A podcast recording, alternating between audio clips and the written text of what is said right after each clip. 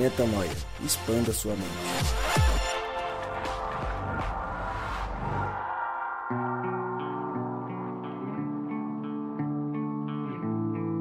Está no ar mais um podcast Metanoia. Seja muito bem-vindo ao podcast Metanoia número 146.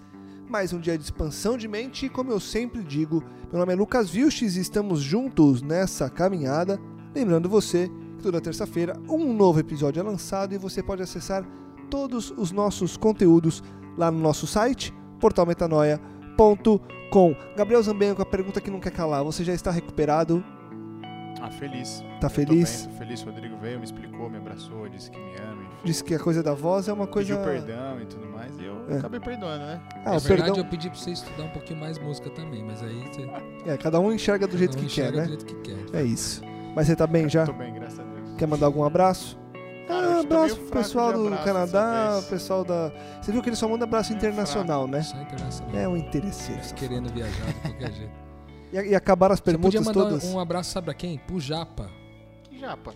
O Japa, o Thiago Nakan, que por Nakan? algumas vezes gravou aqui com a gente aqui o Metanoia, mas que estava na Itália, passou quase uns 20 dias lá na Itália agora. Você vê, né? E o cara tão internacional foi pra Alemanha e tá, vai encontrar com uma menina que vai começar um movimento de, de discipulado em pequenos grupos, movimento É Metanoia mesmo? lá Legal. em Berlim. Olha só. Então se tiver alguém de Show. Berlim aí, manda um salve pra gente aí, eu mando uma mensagem que de repente a gente pode conectar com essas pessoas que vão fazer é, o movimento aí de- do reino de Deus chegar também aí em Berlim, beleza? Manda um, um e-mail pra gente, podcast metanoia. Arroba gmail.com. gmail.com. Só não manda em alemão porque não dá. É, pode mandar em alemão que eu leio aqui, com todo Ah, respeito. lê Segura nada, o papai rapaz. que Que é isso? ich spreche Deutsch. Ah, o que, que ele falou? Fala. Gabriel.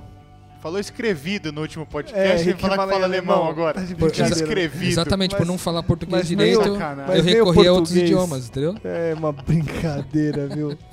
Ai, meu Deus do céu. Fala, Vamos... fala o tema de hoje em alemão. Comunitas. Comunitas. Comunität. Como vocês são ridículos. Então tá bom, vocês já falaram do tema, o tema é comunitas. Fica aqui primeiro um- uma ressalva importante, um adendo importante. Nós gravamos. Eu fui olhar aqui o nosso passado e eu fico até com medo de, de- de indicar nossos podcasts primeiros, porque eu não lembro como que a gente era. A gente tinha o quê? 14 anos? 15? Não tô brincando. Mas faz muito tempo, lá no podcast Metanol número 5, a gente gravou um podcast sobre comunidade. Não, Faz... mas eu te garanto que não voltamos atrás em nenhum ponto. Pelo Não. contrário, só nos aprofundamos. É conhecimento de isso. Eu digo mais pela questão da do estilo da gravação. Eu nem lembro como que a gente fazia naquela época. Era chato, eu nem É. tava. Aquela época era bom. na- Era bom que velhos- não tinha o Gabriel também, né? Nos velhos tempos que pastores participavam. Ah, Tinha o Tonação, né? Manda um abraço aí pro Tonação. Tonasso. Tonação, Fala pro aquela época vinha o Walter. Walter. O Alexandre, pastor Alexandre. Um abraço a todos eles. E hoje a gente trocou esses caras, que são Pelo caras Gabriel, né? pelo Gabriel. que é o que a melhor cantor fez? desse país. Pra você ver que o que a peso, gente o peso Da de- cabeça. desta opinião da pessoa que vos falas, meu amigo. É uma opinião de respeito. Bom, mas, é, dito isso, Você falou que era no 5? eu disse que foi Tá. no 5, que foi um podcast sobre comunidade, onde a gente trouxe um, um conceito importante sobre o que é a comunidade. E hoje a gente vai entrar num conceito muito mais profundo que é o Comunitas. E aí o meu convite para você é, não necessariamente você precisa ouvir um e depois o outro, mas faça planos para ouvir também os cinco, se você não ouviu, ou se faz muito tempo, se você caminha com a gente há muito tempo, deve fazer muito tempo que você ouviu esse, volta lá em algum momento da sua semana e escuta esses cinco também, para que você possa ter um complemento desses conceitos e entender tudo que a gente quer dizer, já que a gente está no Comunitas, a gente vai do meio do caminho para frente. A gente não volta tanto na origem e na, na base mais é, comum da comunidade. Indo adiante, o tema é Comunitas e eu preciso começar com a pergunta mais básica para as pessoas começarem a se situar sobre o que a gente vai falar. Rô, direto e reto, o que é Comunitas? Porque muita gente olhou o tema lá no, no, no título do podcast e falou: What? O que é Comunitas? Bom, quem quiser conhecer um pouquinho mais sobre o que é Comunitas, também pode ir direto na nossa fonte principal, que foi o livro Caminhos Esquecidos ou The Forgotten Ways, de Alan Hirsch, né? é um especialista em missão é, que escreve é, muitos livros aí é, e, e propõe treinamentos para igrejas que estão migrando do modelo tradicional para o modelo é, missional. E lá ele traz esse conceito de comunitas, que é na verdade uma palavra de raiz grega, né? O comunitas é, é grego essa palavra e ela é uma expressão um pouco mais profunda do que seria a comunidade tão somente. Então, separando exatamente no que é comunidade com o que é comunitas, a gente pode dizer que a comunidade geralmente tem um foco relacional. E ela, tá, ela tem esse foco relacional justamente por uma questão de conveniência mais por conveniência do que por necessidade. Ou seja, elas estão juntas porque talvez elas se divirtam juntos, elas passem tempo juntos. É gostoso de repente conviver com pessoas que pensam mais ou menos igual, que vestem mais ou menos as mesmas roupas, que têm mais ou menos a mesma classe social, etc. Mas é mera convivência por conveniência. Então a comunidade pode se formar nesse ambiente de conveniência. Já a comunitas é uma comunidade que tem um senso de propósito comum todos ali que convivem nessa comunitas têm o mesmo propósito, lutam essa causa juntos, ao ponto de poder entregar inclusive a própria vida em função disso. Então, como estão dispostos a dar a vida por esse propósito, eles também podem enfrentar perigos, viver aventuras e desafios juntos, o que torna essa comunitas muito mais íntima, poderosa e, e completa do que a comunidade que se reúne por mera conveniência eu ia fazer uma brincadeira quando você falou uma comunidade que está pronta para aventuras e tal. Eu ia fazer que é, é quase uma chamada de filme da Globo, mas eu ia brincar e é sério, porque o Gabriel tem um exemplo legal de um filme que traz uma história é, que ilustra bem o que a gente está falando sobre comunitas, né, Gabriel? É, o Rô quando propôs o tema eu fui dar uma tentar entender um pouco mais, porque realmente é, é profundo e é, é interessante, né? E aí eu lembrei daquele filme Os 300 Óbvio que a gente está falando de um outro tipo de comunitas, de um propósito ali que não é de reino de Deus, certo? Mas que para mim ficou muito bem expresso a ideia de comunitas. Por quê? É, falar aqui rapidamente sobre os 300, caso você não tenha visto, não, não saiba do que se trata, mas é o seguinte: o reino persa estava invadindo a Grécia, certo? E ali os espartanos eles foram fazer frente a, a, a essa invasão a essa invasão. E ali eles destacaram, e além do mito diz que eram 300, né? E aí você tem, enfim. E esses 300 guerreiros que foram, eles conviviam em comunitas. Por quê? Eles entendiam o propósito de defender o seu lar. Não só de, de ganhar uma guerra, mas de defender o lar. Esse era o propósito deles. Tanto é o propósito que eles, os espartanos eram conhecidos por, por guerrearem, por seres ótimos, ser ótimos guerreiros, mas você também tem a, a, as crianças, os velhos, as mulheres que ficaram na cidade cuidando da cidade. Porque, veja, o propósito não é só ir guerrear, o propósito é defender o seu lar, é defender a, a terra, aquilo que você acredita. Então, todos têm uma função ali dentro, tanto que vai para a frente de batalha, quanto para aquele, aquele que fica. E aí a gente começa mais ainda o propósito, a ideia de comunitas, né? como o propósito é, é, é define essas pessoas e não o contrário, né? Não necessariamente como ela exterioriza, mas é o propósito. E aí eles vão para a guerra e tudo mais, e tem aquela cena que ficou muito famosa, que aí vem outras pessoas de outras cidades, né, oferecer ajuda para eles, e aí até o, o, o, general fala assim, ah, tá bom, vocês querem me ajudar, mas deixa eu só fazer uma pergunta. Que que, você? Aí ele pergunta para um dos caras, o que, que você faz? O cara fala assim, ah, eu sou eu sou fazendeiro. E você, ah, eu sou. Eu trabalho com, com ferramentas. Aí você, ah, eu trabalho com, com dinheiro, enfim. E ele falou, muito obrigado, mas a ajuda de vocês a gente não precisa. Aí o cara fala, mas por quê? E aí é a cena do ahu, ahu, que ele vira para os espartanos e fala, espartanos, o que vocês são? Aí eles fazem aquele grito de guerra, ahu, ahu, ahu, enfim. E acho que a ideia de comunitas é isso, é, é, são pessoas que se entendem entendem o propósito e qual é a sua função. E delas, não, desse propósito, não duvidam. Então, é, é, quando a gente convive, a gente fala bastante de identidade, de reino.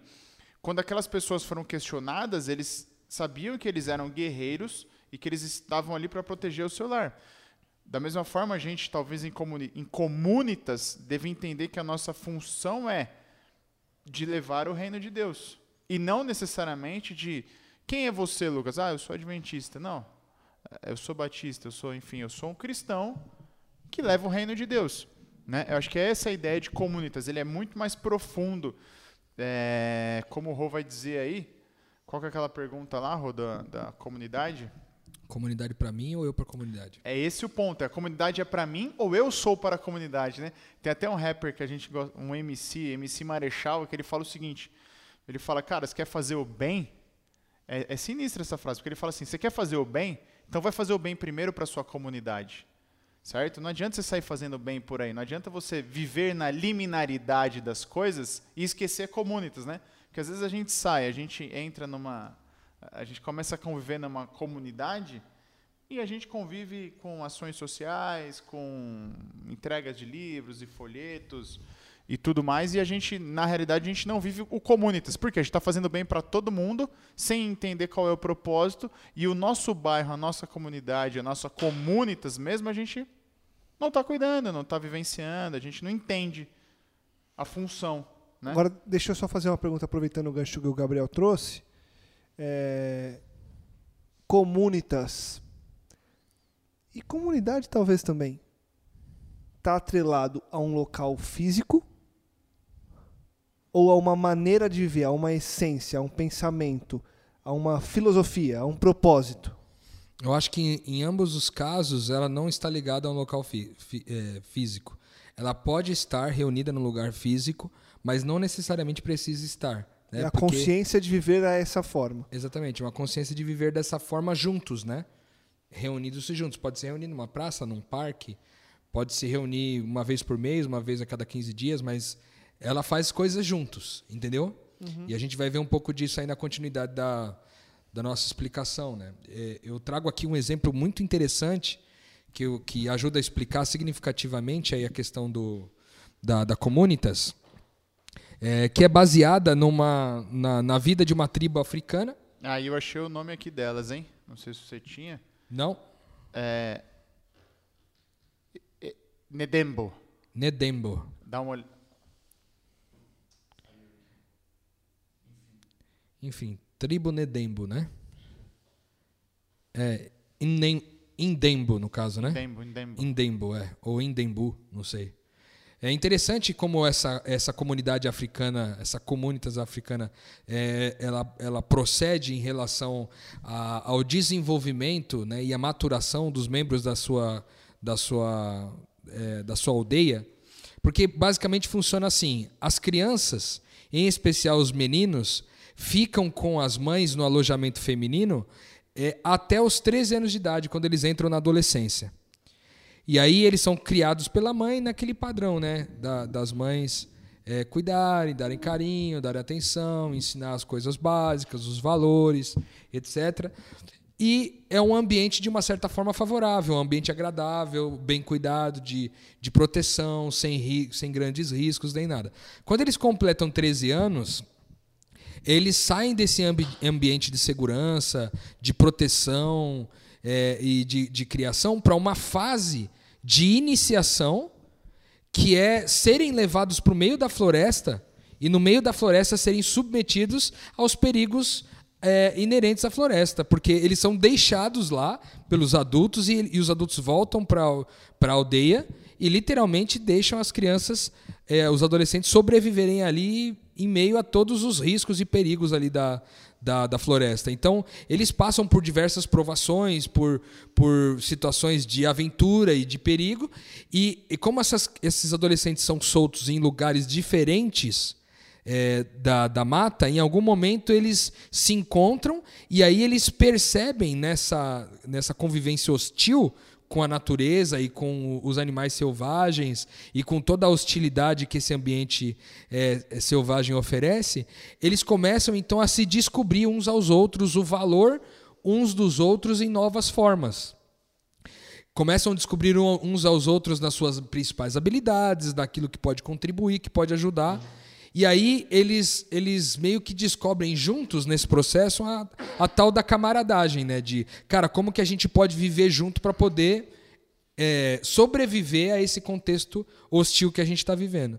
Então eles passam por um período de desorientação como meninos ali, iniciando, e, e sofrem uma mentoria do, do pessoal ali da, da, da, aldeia, mas depois que eles passam por essa fase e eles alcançam essa máxima de se descobrir uns aos outros, eles voltam como homens, né, são reintegrados ao convívio da aldeia e agora podem conviver no alojamento masculino, porque agora eles já têm uma consciência formada é, e consciência essa que eles consideram fundamental para a subsistência daquela, para a manutenção da vida, da existência daquela comunidade, no caso de Indembo, né? Indembo, é nome da, da tribo africana aqui.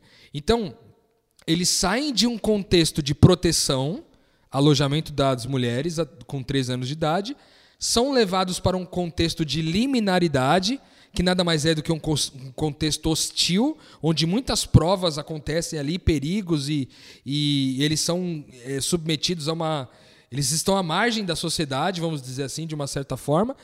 E aí vivem aventuras juntos nesse contexto de liminaridade e depois eles podem ser, re, ser reinseridos num contexto de proteção ali, é, mas agora no alojamento masculino, porque já passaram da fase infantil para a fase adulta. E aí eles voltam com a concepção, né? De estrutura social, né? Isso é legal. Estou lendo aqui na, na... É que o, o, livro que você trouxe, ele, ele faz ainda esse diálogo do, do que é comunitas com o reino de Deus, né? Na visão aqui do antropólogo britânico, esse Victor Turner, que idealizou, né? É, é, a noção de comunitas e tudo mais, aí como mera, puramente antropólogo, uma ciência não, não ligada ao reino de Deus, ele fala o seguinte, que essa fase de liminaridade é uma fase ritual na qual os sujeitos eles se apresentam indeterminados, ou seja, eles não se encaixam, eles são indeterminados, né?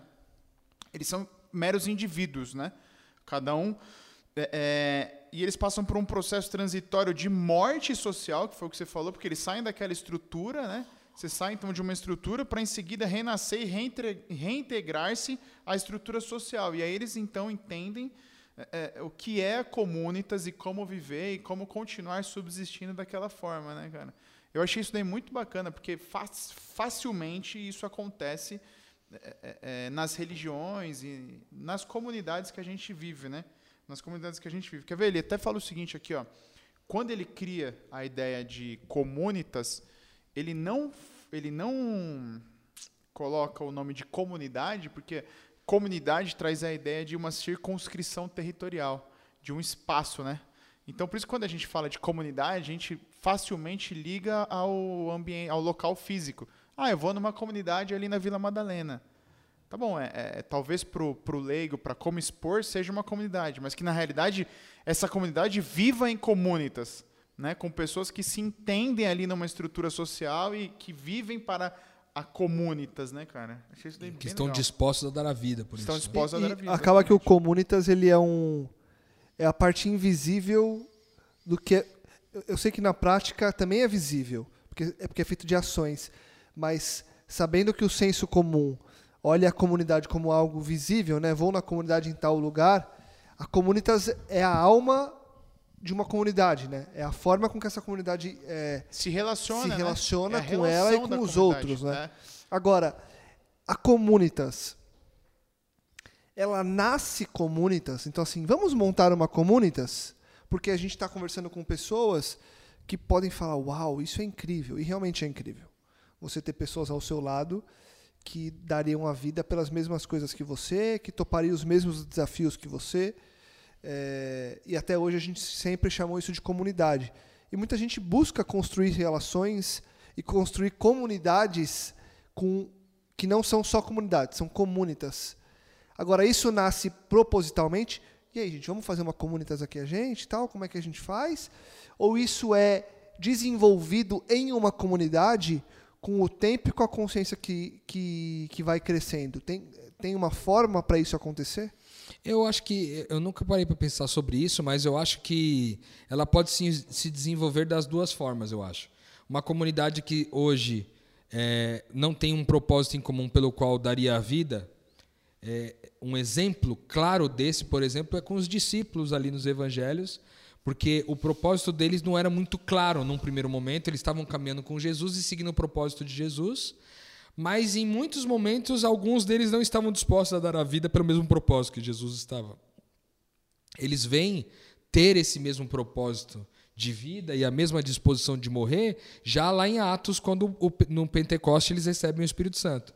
Então, por exemplo, eu diria que hoje uma comunidade que não vive como comunitas pode alcançar esses níveis de comunitas. Eu acho que para isso acontecer, é, há necessidade de um despertamento de um líder ou, ou mesmo do próprio Espírito Santo se manifestando sobre é, essas pessoas para que elas virem uma comunitas. Ou uma comunitas pode começar com duas pessoas que sonham as mesmas coisas, o mesmo propósito, têm as mesmas ideias e a mesma vontade de morrer por aquilo e começam um trabalho nessa lógica até que novas pessoas vão aderindo a essa a esse estilo de vida e a esse propósito comum, né? Quando você fala em comunitas, você fala em. Você usou o termo aventuras, você usou o termo riscos, é, e alguns outros termos que nos fazem, quando a gente opta por tomar essa decisão, sair da zona de conforto. E você, quando a gente conversava antes sobre o tema, você falou que a zona de conforto ou o equilíbrio é, na verdade, o autor que, que desenvolve isso aí usa o termo equilíbrio, mas acho que é fácil a gente trazer também, fazendo um paralelo com a zona de conforto, que é um, um termo tão utilizado hoje por nós e um termo tão aceito e, e tão. É, tão. Comum.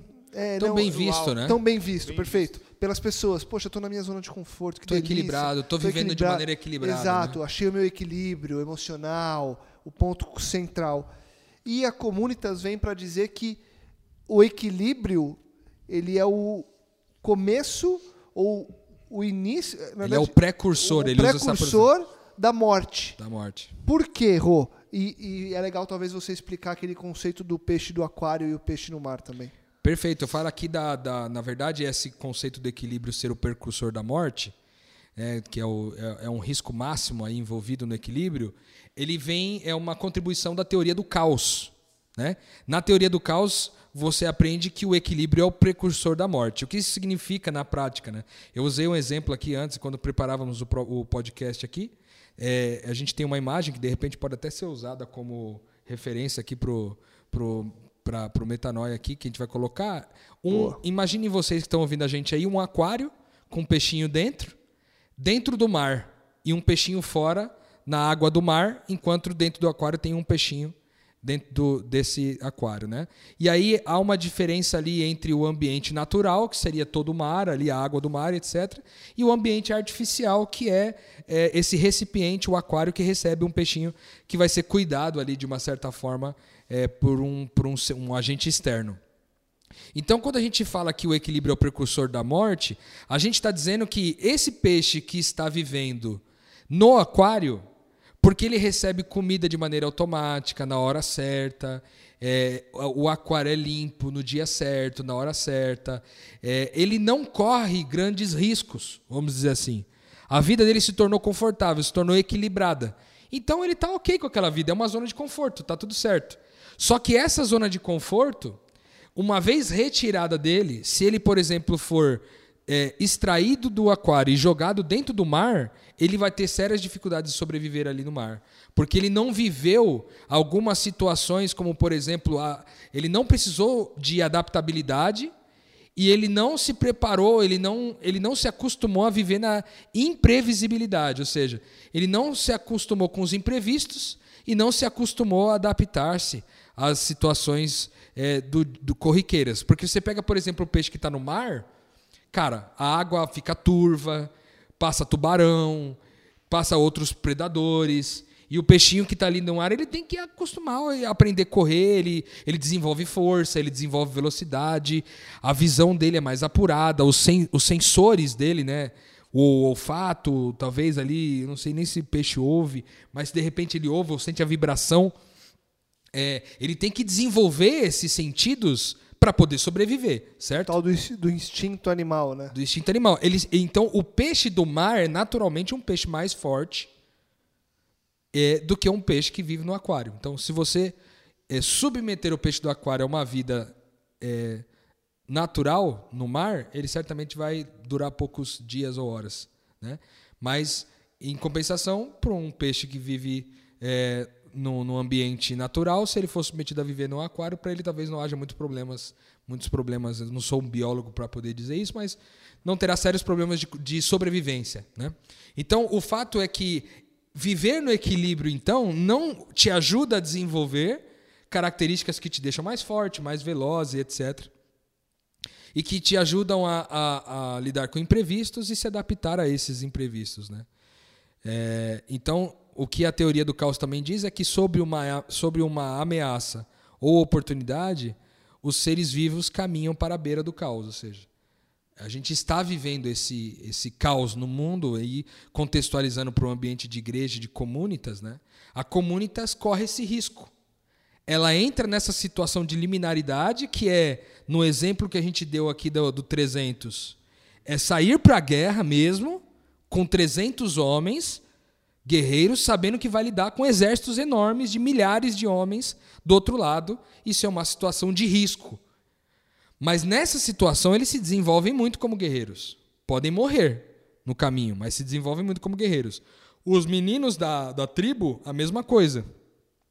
Quando eles saem do ambiente lá de, de é, do, do, alojamento feminino e vão para o pro, pro meio do mato lá sobreviver às, à vida selvagem, eles também são submetidos a essa liminaridade.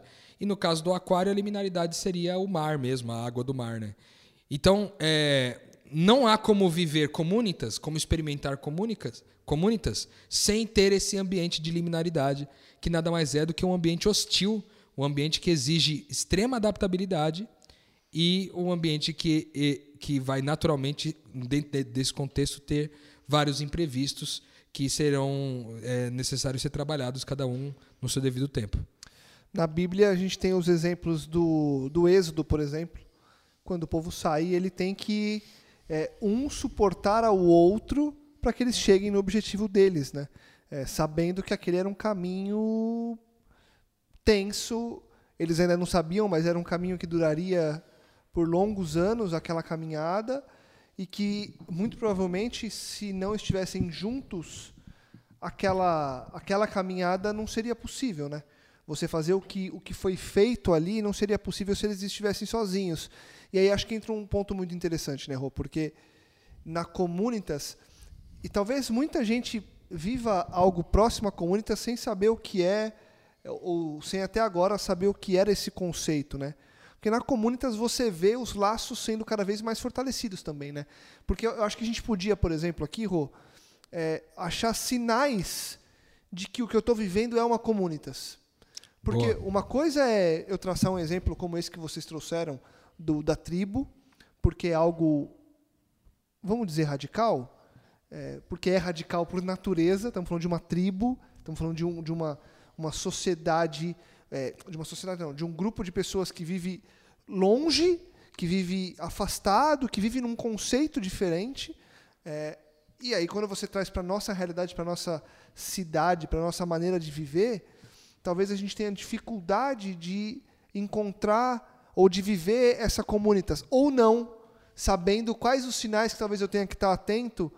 É, não que eu vá sair olhando agora, não, estou vivendo comunitas, mas é algo tão natural que acontece que acho que sinais como você olhar para ela e falar, cara, é, essa comunidade tem me feito é, ser mais amigo dessas pessoas, é, ou virar família mesmo, assim, dar a vida, seja um dos sinais que eu esteja vivendo comunitas, né?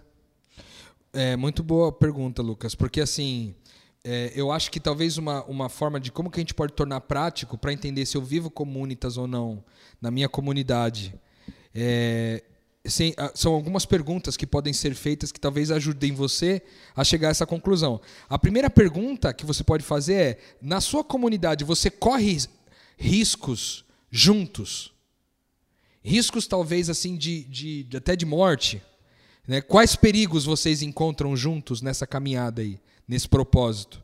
Vocês têm um propósito em comum? Vocês, vocês vivem aventuras juntos? Eu acho que essas três perguntas facilitam muito saber se, se de repente você se questionasse o que você vive. É uma comunidade que vive por conveniência ou uma comunitas que vive em torno de um propósito? E de repente, se você fala, não, eu acho que a gente, cara, a gente corre risco, a gente tem uns perigos aí que a gente encontra no caminho e a gente também vive algumas aventuras e tal. Ok, então talvez você possa fazer outras perguntas, tipo, isso que você viveu produziu mais camaradagem na comunidade, assim, vocês são mais cúmplices uns dos outros, cuidam uns dos outros, Unidade, ajudam né? uns aos outros, né? Tem mais unidade. Tem mais unidade nos seus desafios. Vocês é, clarificam melhor, por causa do que viveram, clarificam me- melhor a sua visão de futuro como comunidade. O que vocês vivem dão sentido à vida de vocês, faz vocês mais corajosos, né? une vocês mais, como o Gabriel falou. Né? É, será que é, faz sentido continuar caminhando juntos do jeito que está rolando? Entendeu? Então, acho que essas perguntas facilitam ali você identificar se a sua igreja ou se a sua comunidade, e talvez olhando até para a sua família ali, se de fato vocês são uma comunitas, né? Eu acho que essas perguntas podem ser úteis. Aí. Eu acho que a gente já trouxe diversos e diversos conceitos aqui e que acho que podem elucidar também. Eu vou, vou alguns que eu me lembro é o seguinte. Por exemplo, é quando você está na sua comunidade, você está louvando a Deus. Vocês estão louvando pelo mesmo motivo, Boa. né? A motivação é a mesma, então vou dizer lá pela comunidade que eu convivo. A gente louva a Deus, óbvio para revelar quem Deus é. A gente já abordou essa função de louvar a Deus, talvez a única função de louvar a Deus, tendo em vista que a gente não acrescenta graça, a gente não agrada a Ele, enfim, a gente não acrescenta nada a Deus que é completo. Mas a gente louva a Deus lá na comunidade com o intuito de celebrar aquilo que vivenciamos durante o dia, que vivenciamos durante a semana. Então, é, é- é- o momento é de- celebração. Então, todos estão com o mesmo propósito, todos estão se reconhecendo numa mesma unidade, todos entenderam o que, o que se vivencia ali. Talvez essa, esse seja um indicador. Massa, você se reúne para celebrar os riscos que correram juntos, né, os perigos que encontraram juntos, né?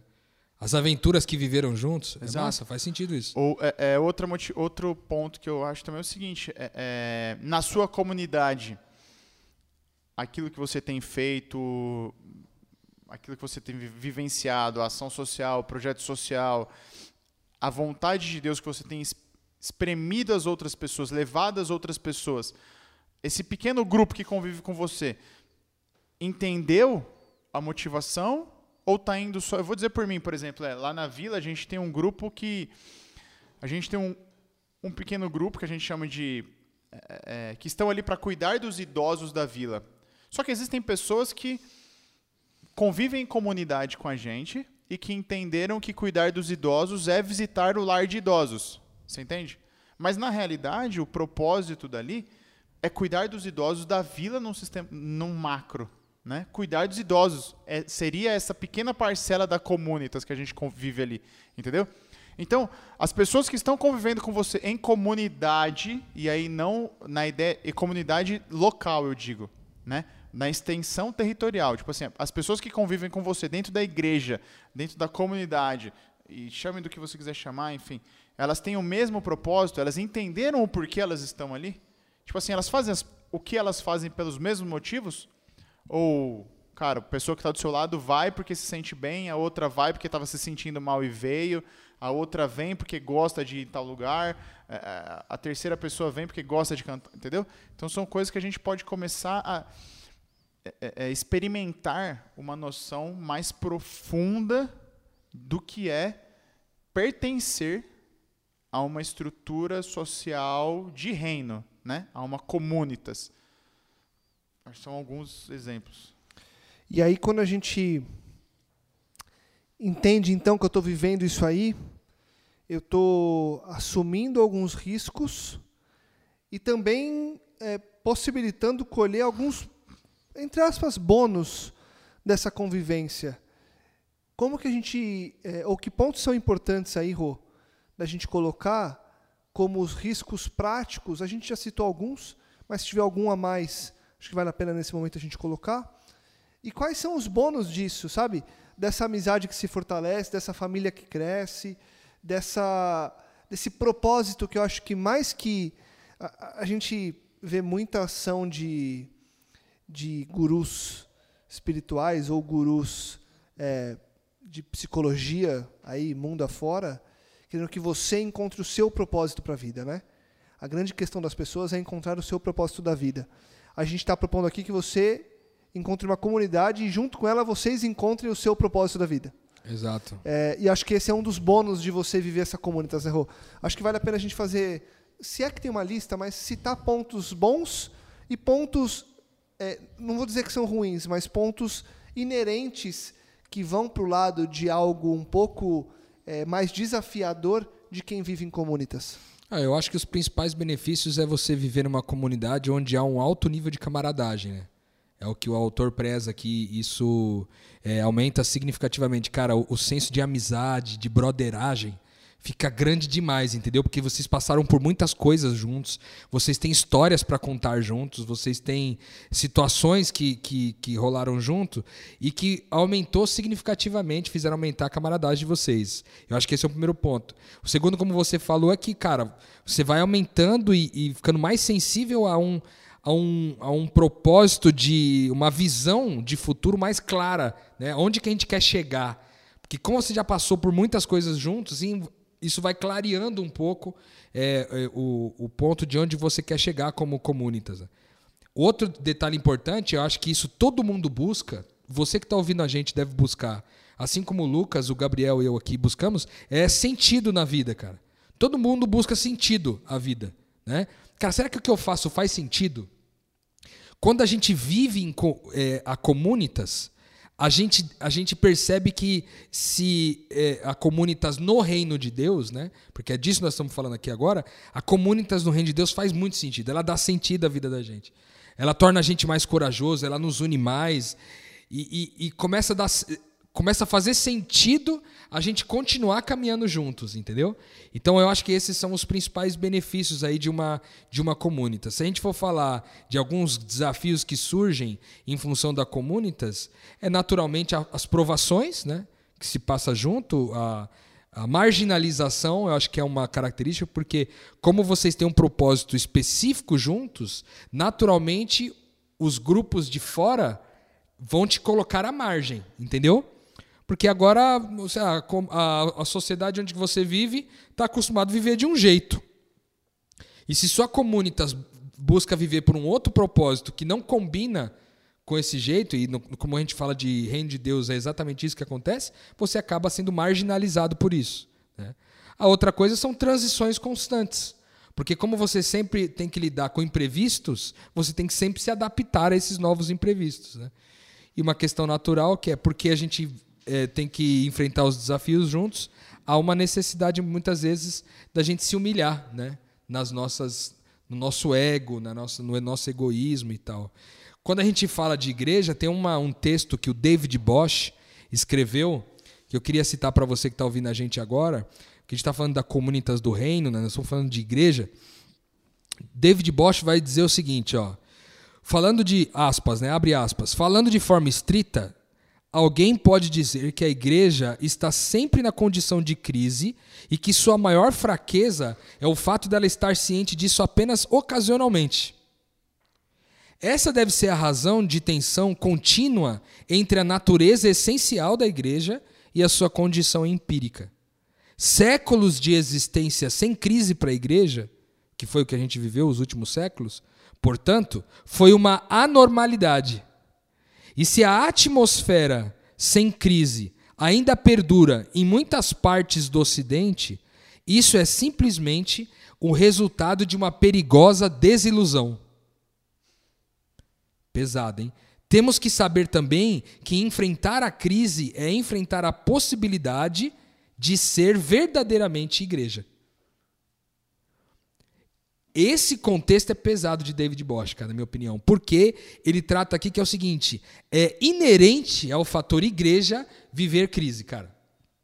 Se a gente não vive a crise, se a gente não está em crise como igreja, ou seja, se a gente não está submetido à liminaridade, se a gente não está lá na selva com a tribo africana, se a gente não está no oceano aberto como no caso do, do exemplo da vida natural do oceano aqui, vida artificial do, do, é, do aquário, ou até mesmo do 300, né, de sair do seu lugar para guerrear lá fora, se a gente não assume como igreja essa, esse contexto de liminaridade, que é esse risco constante, é, essa adaptação necessária constante, a imprevisibilidade, se a gente não está vivendo isso, a gente não está vivendo igreja, mano. Entendeu? Isso é surreal. Porque o que, o que David Bosch está dizendo aqui é que se a gente não entender que a crise é inerente à igreja, a gente vai continuar se contentando com essa perigosa desilusão, né? Que é a gente acreditar que, mano, tá bom, isso é igreja, é isso aqui, eu vou lá para a igreja todo sábado, todo domingo, e eu faço lá o culto dominical, o, o, escola sabatina, e, e tá ok, é isso aí, ser igreja é isso. Meu, tem alguma coisa errada. Eu acho que essa é a chacoalhada que David Bosch dá para nós aqui. E aí talvez, né, meu, eu acho que é, isso vai fazer com que a gente, como igreja, né, para que a gente viva, para que a gente possa se submeter a esse ambiente de liminaridade, a gente tem que entender que a igreja se expressa em pelo menos três pontas. Né?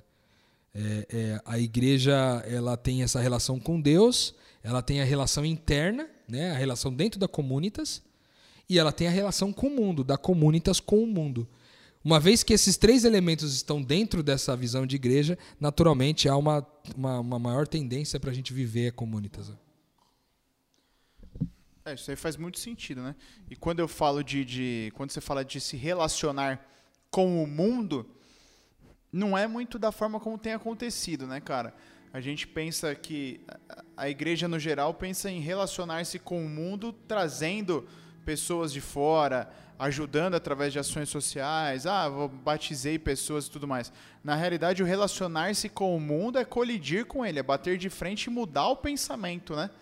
Do mundo, mudar a forma do mundo, né? Isso daí, esse é o papel da igreja. Porque eu penso assim, Rodrigo, é, é, faz muito sentido essa questão de, de. Você leu essa frase de Bosch aí, enfim. Porque a gente esquece que a gente está vivendo uma guerra. A gente vive uma situação de guerra. A gente está vivendo, a gente fala isso daqui, cara. A gente somos seres espirituais vivendo um plano humano num mundo caído, num mundo em guerra, no mundo do qual sabemos quem é o rei, mas que ainda não tomou posse do reino. Entendeu? Tipo assim, Cristo morreu e falou assim: "O reino é meu". Mas ainda está bagunçado. Ainda está bagunçado. E vivendo como mera comunidade, a gente deixa de enfrentar isso, né? Porque enquanto a tribo, enquanto, enquanto eu entendo que basta batizar pessoas, eu esqueço que não basta batizá-las. É necessário inseri-las ao propósito, é necessário que ela se batize, que aí seria também uma liminaridade, né? Que ela passe por isso, que ela volte a, a integrar a estrutura de comunitas com o propósito. Porque foi isso que aconteceu com, com os meninos na tribo africana, por exemplo. Eles vão lá, eles passam por um, por um ritual para entender como funciona, como viver em comunitas. Né? E se a gente pega a nossa, se a gente convive numa igreja que limita-se ao ambiente é, é, é, de dentro do aquário, estu só, só, estudando Bíblia, só estudando lição de escola sabatina, e eu estou falando da minha igreja, por isso eu falo com propriedade. É, só fazendo programa para que pessoas se batizem, só fazendo programas para que, enfim, sabe, programas que a gente vê que são limitados e deixa de, de, de ensinar aquilo que realmente importa, de é, é, é, levar a compreensão de batalha com o mundo, com o status, com a ordem geral do mundo, talvez a gente está vivendo meramente como uma comunidade. E aí talvez seja o princípio das dores, talvez seja o princípio de uma morte. É porque, isso. Porque poucas pessoas vivem em comunitas. E aí eu volto, eu começo a lembrar o seguinte, cara e eu já disse isso e já vi várias pessoas dizendo, mas quantas vezes eu me senti incomodado por não conseguir pertencer àquela igreja e falar assim: "Ah, mas é porque a galera aqui no final, no final vive num grupinho aqui, é uma patotinha e tudo mais". Será que era porque eu não estava entendendo o que era comunitas?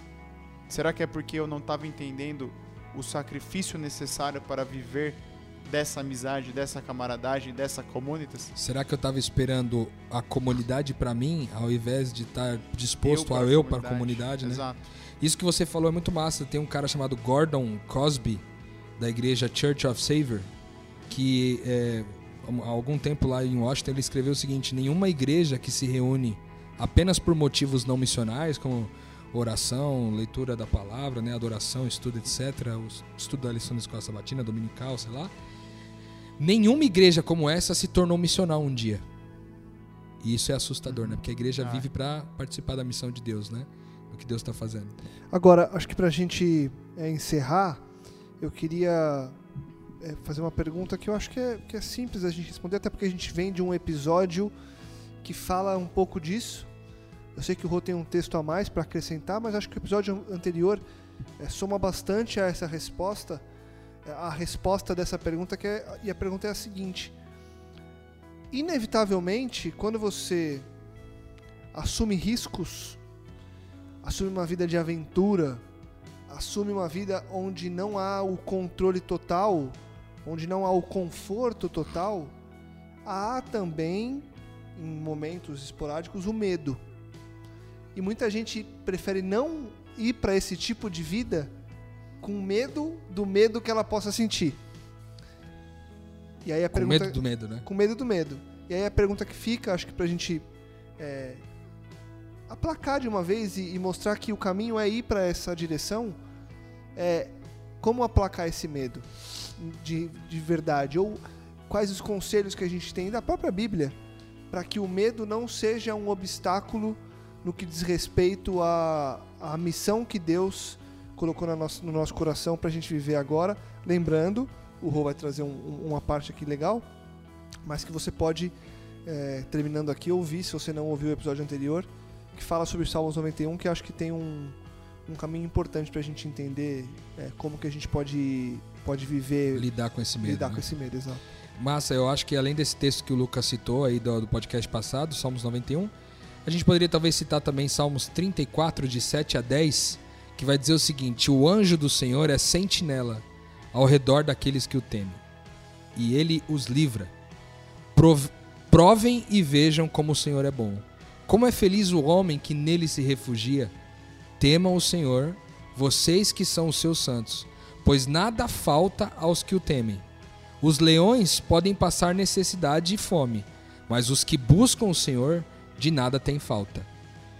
Eu acho que quando a gente vai viver uma situação de liminaridade como essa e experimentar comunitas nesse contexto, eu acho que esse texto de Salmos 34, de 7 a 10, que garante para nós que os leões até podem passar necessidade e fome, mas aqueles que buscam o Senhor de nada têm falta, pode ser uma segurança muito boa para a gente adentrar a essa vida arriscada da Comunitas, né?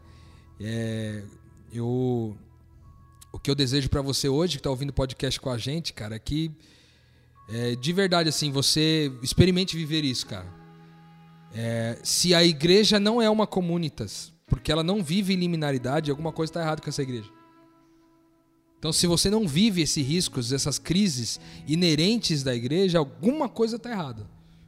Então, irmão, busca Deus aí e ora a Deus e, e ora a Deus junto com seus amigos, com as pessoas que caminham com você, para tentar encontrar essas respostas, mas cientes, como o Salmos 34 aqui, de 7 a 10 vai dizer, cientes que aqueles que temem a Deus e que, é, e que caminham com Deus, esses de nada têm falta. Boa. Legal, caminhe nessa direção. Busque viver a Comunitas. E se surgir alguma dúvida, manda um e-mail pra gente. podcastmetanoia.gmail.com Antes da gente terminar, o Hulk é só trazer mais, um, mais uma parte aqui. Eu só queria lembrar, Lucas, a gente teve aqui com a Yasmin Abu é, algum tempo atrás. Ela é uma missionária amiguíssima nossa aqui, queridíssima. Se ela estiver ouvindo o podcast, manda um abraço para ela aqui. É, ela vive na China, é missionária na China. E no dia que ela esteve aqui com a gente, ela falou que o evangelho na China e a igreja na China cresce a todo vapor. E há evidências, né, estatísticas disso mesmo, que a igreja, né, que é, as pessoas, a família de Deus cresce significativamente na China. Por quê? Porque na China a igreja é desenvolvida num ambiente de liminaridade. Ela é o tempo inteiro perseguida, as pessoas não podem se reunir publicamente, elas têm que se reunir às escondidas, elas têm que, que enfrentar riscos, perigos, perigos de serem presas, de serem linchadas, de serem espancadas. E por viver esses riscos, ela cresce ininterruptamente. Da mesma forma que a primeira igreja cresceu correndo os mesmos riscos, né, nas perseguições de Roma e depois da, na, em todas as outras perseguições da, da história, a mesma coisa acontece com a China. E aí fica para nós o questionamento. E aí? Por que, que é que nós estamos vivendo a liminaridade? O que é que nós estamos pensando de maneira equivocada? E qual é, talvez, a nossa, o nosso pensamento e é, o- a nossa desilusão que talvez a gente ainda não tenha compreendido? Boa. E você vai viver em comunitas Ou não? ou não? Essa é a pergunta. Valeu, Gabi. Valeu, Rô. Valeu. A gente volta semana que vem com muito mais metanoia. De novo, compartilhe, divulgue, ajude que mais pessoas possam viver e expandir a mente como você expandiu hoje.